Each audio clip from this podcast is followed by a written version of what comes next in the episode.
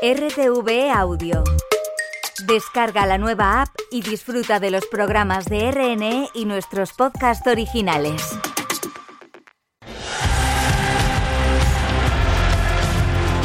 El vestuario. Información deportiva en Radio 5 Todo Noticias. Abrimos el vestuario del deporte de Radio 5. El Athletic celebra que vuelve a una final de Copa. Será el 6 de abril en Sevilla, cuando los rojiblancos, que ayer eliminaron al Atlético de Madrid, luchen por ese título ante el Mallorca. También festejaron ayer las campeonas del mundo su título en la Liga de las Naciones, todo en el día en el que arranca la jornada 27 del Campeonato de Liga y en el que han comenzado los Mundiales de Atletismo.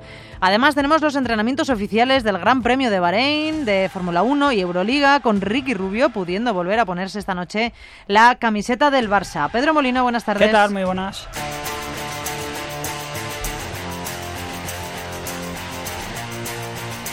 Empezamos en Bilbao, no sé yo si a estas horas sigue la fiesta por un nuevo pase del Atlético a la final de Copa, algo que en este siglo ya es un clásico. Ramón Hernández, buenas tardes.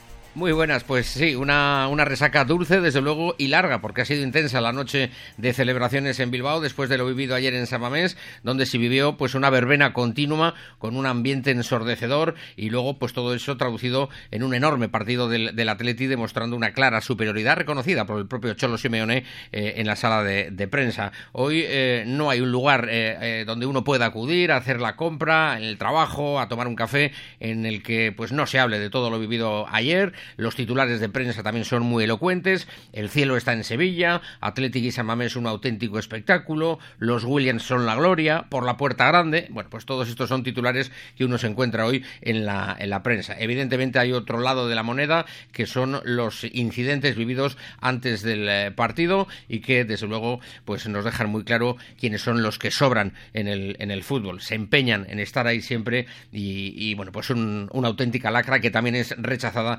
por absolutamente eh, una amplísima eh, mayoría. Y, bueno, pues yo creo que lo mejor es escuchar protagonistas, ¿no? Porque ayer eh, fueron muy elocuentes. Por ejemplo, Iñaki Williams, yo creo que el, que el, gran protagonista, porque marcó un golazo el primero, dio otro a su hermano el segundo y, y estuvo en todas. Iñaki, con el que hablábamos y que, bueno, pues sí, nos decía que están encantados de ir ya, sí, directos a Sevilla, a la final. Sí, directos, directos. Y volando bajito. Aquí estamos muy felices, estamos muy orgullosos. El equipo ha hecho un partidazo.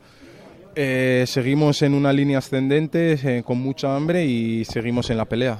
Que en casa orgullosísimos todos, ¿no? ¿Has podido hablar ya con, con sí, tu familia? Sí, sí, he hecho una videollamada ahí con, con mi madre y con mi padre. La verdad que estaban súper orgullosos.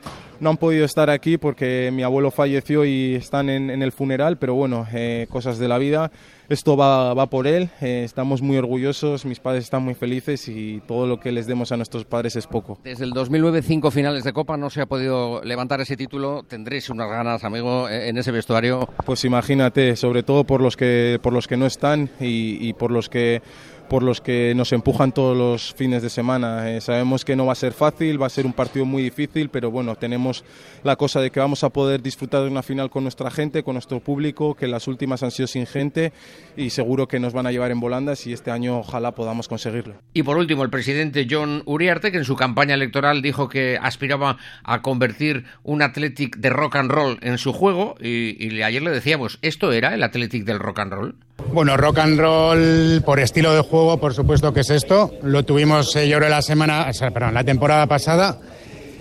Creo que fue una temporada muy cruel eh, en la que merecimos mucho más y nos quedamos en la orilla, pero el equipo siempre ha estado ha estado firme en sus, en sus creencias y en su estilo de juego. Eh, siempre hemos ido al abordaje. Sabemos que va a ser una final complicadísima, pero bueno, iremos con, con todo, con nuestras armas a pelearlo y a ver si conseguimos traer el título a Bilbao. Bueno, pues ahora lo que queda es volver a tomar el pulso a la liga. Llega el Barça, por ejemplo, el próximo domingo a San Mamés. Y mientras tanto, pues a organizarse, a ver quién puede tener un contacto, un amigo que pueda facilitarle una entrada y a organizar esos viajes rumbo a Sevilla para el día 6 de abril, donde espera el Mallorca. Pero hoy la felicidad se ha instalado en Bilbao. Claro que sí, gracias Ramón. Chula cara contraria, la del Atlético. Simeone, que mandaba este mensaje de tranquilidad.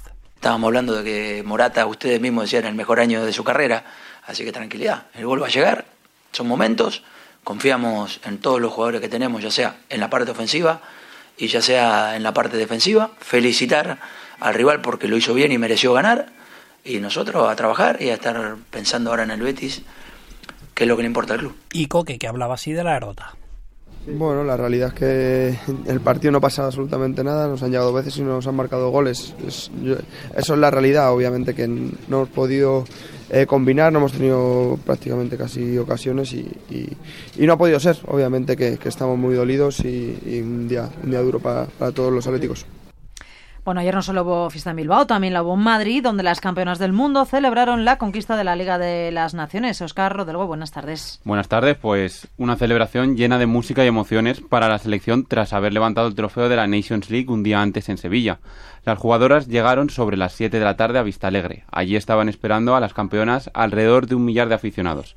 Solo seis meses después de haber levantado el Mundial, la selección femenina consiguió un nuevo título y además tiene en el bolsillo el billete para los Juegos Olímpicos de París. Una de las más reclamadas en esta celebración fue Jenny Hermoso. La madrileña recibió una ovación al salir del escenario en su barrio, en Carabanchel. La capitana Irene Paredes quiso agradecer a la afición su apoyo en todo momento. Gracias por apoyarnos siempre. Eh, es verdaderamente importante sentir vuestro apoyo. Por nuestra parte, decir que, que vamos a por más, así que os necesitamos para eso también. Una ambición que también se traslada al cuerpo técnico. La selección pone ahora la mirada en los Juegos de París. Así lo decía la seleccionadora, Monse Tomei, que felicitó a sus jugadoras por su gran trabajo porque ellas son las verdaderas protagonistas de este juego. Nada más, disfrutarlo y vamos a por los Juegos Olímpicos. Y la fiesta terminó con las jugadoras cantando junto con Farga el himno de esta selección. Está por venir.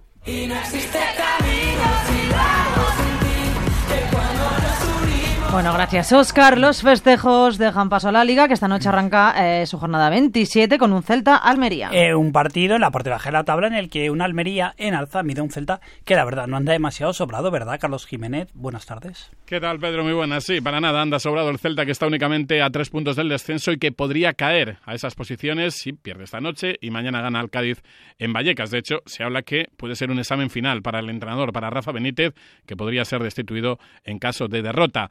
El técnico madrileño es optimista, está confiado en la salvación de su equipo.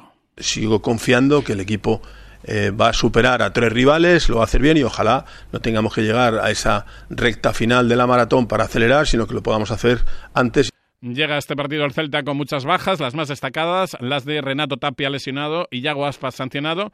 En el Almería llegan mejor físicamente y también en cuanto a resultados, no han perdido en los tres últimos encuentros, tres empates. El equipo todavía no sabe lo que es ganar y se agarran también a la irrupción del futbolista argentino Lucas Romero, autor de los dos goles en el empate en la pasada jornada de liga ante el Atlético de Madrid. El técnico Gaizka Caritano se aferra también a la salvación y considera el partido de esta noche como una oportunidad para comenzar la escalada. Este es un partido clave para nosotros. Lógicamente, si nos queda vida es a través de este partido. Y vamos con la intención de ganarlo. De, nos pondríamos a tres partidos de la salvación y, y quedarían once. Las cuentas del técnico vasco, arbitra Sánchez Martínez, en la sala BOR estará del Cerro Grande. Gracias, Carlos. El resto de partidos recordemos el sábado Sevilla, la Sociedad, Radio Cádiz, Getafe, Las Palmas y Valencia. En este caso, Real Madrid, un Valencia Real Madrid en el que el protagonismo va a ser eh, para Vinicius, también para Bellingham y para un Carlo Ancelotti que no sabemos si ha salido a hablar. Juanma Sánchez, buenas tardes. Hola, buenas tardes. Pues todavía no. Estamos a la espera de que salga Carlo Ancelotti. Mañana ese duelo complicado. Aquí en la previa, después de haber entrenado el equipo, Mestalla siempre es un campo difícil para el Real Madrid. En cuanto a Bellingham, pues ha entrenado con el grupo por primera vez desde que se lesionó ante el Girona. También se ha ejercitado José Lu con sus compañeros, así que ese dema óseo en el tobillo derecho finalmente se queda en menos tiempo de baja. Dijeron en principio tres semanas, llevaba una cuando le hicieron ese, eh, esas pruebas y salió ese parte médico, así que finalmente, si mañana puede eh, estar en Mestalla, serán unos 12 días de baja. Y Bellingham unos 20-21 días después de esos problemas en su tobillo izquierdo. Así que veremos qué es lo que dice Ancelotti sobre Bellingham y sobre José Luz si pueden estar mañana en la convocatoria. Las bajas entonces serían solo la de los tres de larga duración, Courtois, Militao y Álava. Regresan Carvajal y Camavinga tras sanción. En el club están tranquilos respecto al ambiente que se vivirá en Valencia. Lo toman como un partido más con total normalidad, aunque ya sabemos evidentemente que siempre hay mucha rivalidad contra el equipo Che y todo lo que pasó el año pasado. Mañana viajará el equipo a Valencia, dirigirá el encuentro el árbitro Gil Manzano. En el bar estará Munora Montero. Recordamos que en 2020 Gil Manzano le pitó tres penaltis en contra del Real Madrid en ese partido. Marcó un hat-trick eh, Carlos Soler en ese encuentro. Ancelotti puede salir mañana con Lunin bajo palos, defensa para Carvajal, Rudiger, Nacho y Mendy en la media Suamení o Camavinga porque como hemos dicho regresa Camavinga, se podría colar en el 11, Valverde Cross y luego Bellingham, si está al 100%, vamos a ver qué dice, qué dice Ancelotti, si no eh, sería titular de nuevo Brahim y arriba Rodrigo y Vinicius. Continuamos a la espera Pedro, de que salga Carlo Ancelotti aquí en la sala de prensa de Valdebebas. Gracias, Juan. Un abrazo. Hasta luego. Hasta luego. Y el que comparece ahora mismo es el entrenador del Valencia, Rubén Baraja. Vamos a escuchar qué dice el técnico del Valencia. Ah, bueno, nosotros creo que la primera parte en Madrid fue, fue buena. O sea, quiero decir, más allá del resultado, creo que tuvimos opciones, tuvimos momentos en los que generamos ocasiones, pero la segunda parte no competimos eh, bien y sobre todo inicio de segunda parte dimos la posibilidad de que el, el, marcador fuera muy amplio y no estuvimos a nuestro nivel. Uh, y esto me, me, molestó porque al final el Real Madrid es un equipo que lo normal uh, es que tenga muchas posibilidades de poder ganarte un partido generalmente, uh, pero que tú no le ayudes a que esto suceda. ¿no? Y, creo que en Madrid no, no estuvimos a nuestro nivel y esto es un partido totalmente distinto en el que tenemos que tratar de, de hacer las cosas mejor que las hicimos allí. Eh, es un escenario también diferente. Y, y, bueno, sabemos de la gran dificultad que tiene el partido, pero vamos a enfrentar con, con, una gran mentalidad en Mestalla, con nuestro público y pensamos que si hacemos muchas cosas bien o rozamos casi la perfección en el partido, Uh, pues podemos tener opciones. Las vamos Esto a será el sábado, el domingo, recordemos, Villarreal, Granada, Atlético, Betis, Mallorca, Girona y Atlético Barcelona, como ha dicho Ramón. Para el lunes queda un Osasuna a la vez. También empieza hoy la jornada en segunda división, en este caso la número 29. Con un Sporting Albacete a las 8 y media, 43 puntos séptimo, eh, pero empatado con el Racing de Ferrol está en este caso el Sporting. En puestos podemos decir promoción 31, uno por encima del descenso se encuentra el Albacete. También hoy arranca fútbol eh, fuera de fútbol internacional. El Paris Saint Germain de Luis Enrique Mbappé juega en Mónaco, en Francia. El Bayern se enfrenta al Friburgo en Italia. Tenemos un Lacho Milan y también hay liga en este caso para cerrar ya en Portugal.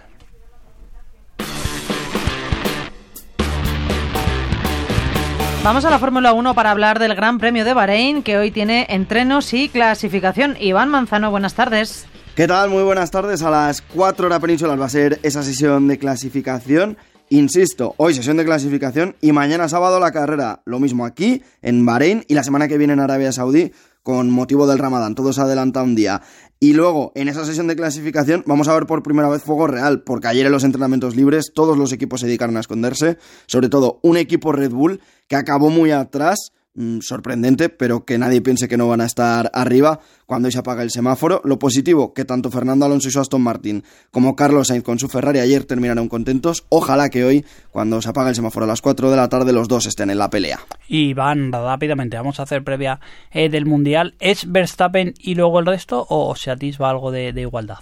Es tal y como dices Pedro Verstappen y el resto, y no es algo que pensemos solo tú o yo, por ejemplo, sino que lo piensan los propios pilotos. Fernando Alonso al acabar los test en Bahrein dijo una frase que decía que hay 19 pilotos en la parrilla que saben antes de empezar que va a ser muy difícil que ganen el Mundial.